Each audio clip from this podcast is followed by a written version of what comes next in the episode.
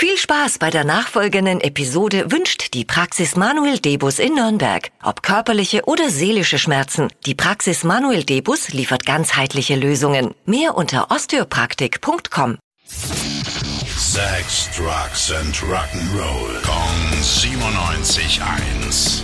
Rock News. Neue Infos zum Rolling Stones Album Hackney Diamonds.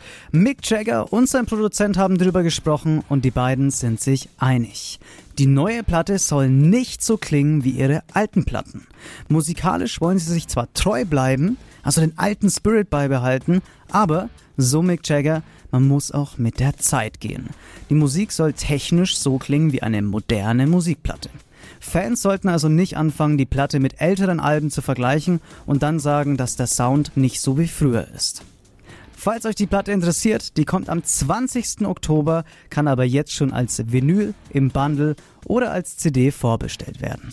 Rock News. Sex, Drugs and Rock'n'Roll. Kong 97.1. Frankens Classic Rocksender.